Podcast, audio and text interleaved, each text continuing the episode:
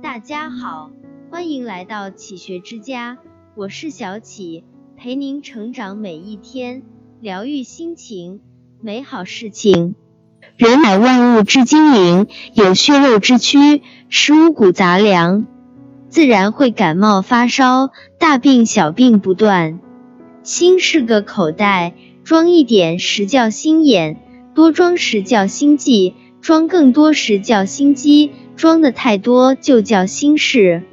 人们常常执着于眼前的功利，执着于生活的琐事，执着于无果的爱情。结果迷失自己，不堪重负。多苦少乐是人生的必然，能苦会乐是人生的坦然，化苦为乐是智者的超然。有人说，世上没有不带伤的人，只有不断痊愈的心。带着伤口奔跑，才是人生常态。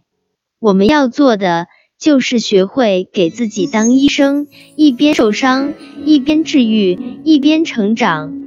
一自知，勇于正视自己。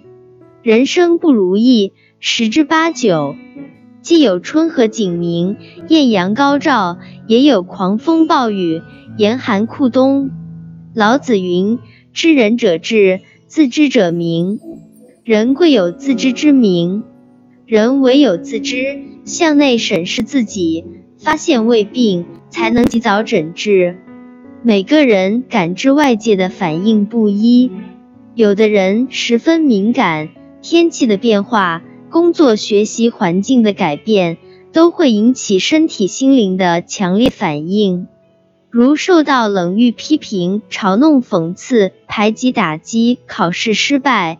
就情绪低落、心情沮丧、没有食欲、痛苦流泪，甚至想逃避、放弃、想伤害自己，那就是生病了。不管曾经历过什么样的伤痛，先从内心深处坦然的接受，不排斥、不消沉，多想想如何面对。自知是看病的基础。二、自诊不能讳疾忌医。面对身体释放出的一系列信号，自诊时需要弄清是的还是长时间积累，仅仅是表象，还是已入骨髓。扁鹊第一次觐见蔡桓公，说：“君王，您的皮肤间有点小病，不医治的话，恐怕要更厉害了。”桓侯不理。十天后，扁鹊第二次拜见桓侯，说：“君王。”您的病已经到了肌肉里，桓侯不高兴。又过了十天，扁鹊第三次拜见桓侯，说：“君王，您的病已经到了肠胃中。”桓侯不理。过了十天，扁鹊看到桓侯，转身就跑，说他的病已入骨髓，无法医治。桓侯很快死去。现在心理疾病越来越多，有些病是原生家庭种下的病根，父母不称职，有意无意的伤害，进入职场压力加大，病情加重。起因可能只是一些负面事件，或者对自己要求过高，或者是受到外界打击，负面情绪犹如洪水，没有倾泻渠道，不断累积。最终水漫堤坝，淹没自己。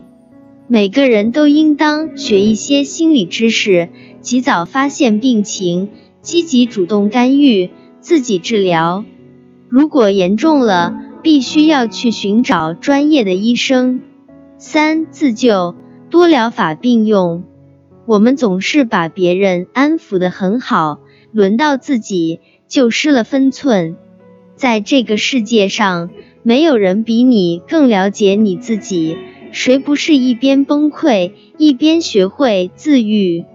有人说，人生就是不断说服自己，再好好陪陪自己。杨绛说，随着日子往前走，这个世界上没有不带伤的人。无论什么时候，你都要相信，真正治愈自己的只有自己。不去抱怨。尽量担待，不怕孤单，努力沉淀。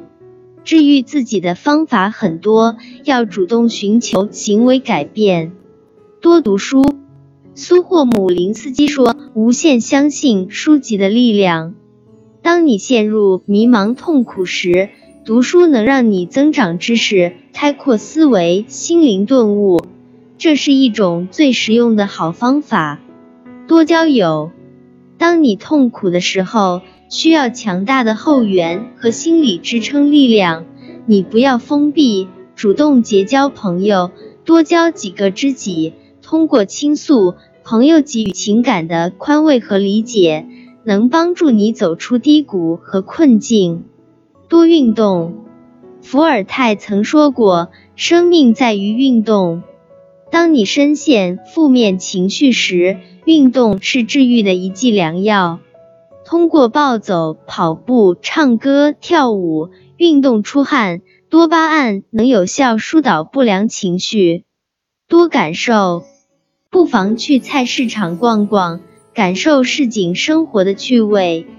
汪曾祺曾说：“看着生机活鸭、鲜鱼水菜、碧绿的黄瓜、铜红的辣椒，热热闹闹、挨挨挤挤，让人感到一种生之乐趣。”多去爱。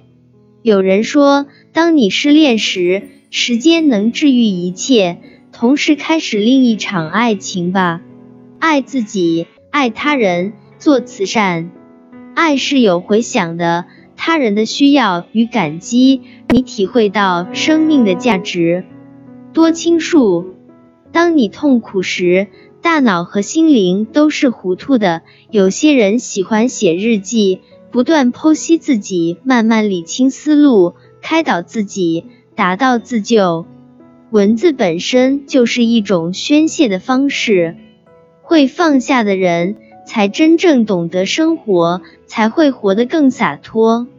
行为改变理念，一旦你启动了新的行为模式，只要坚持一段时间，就会迎来华丽的蜕变。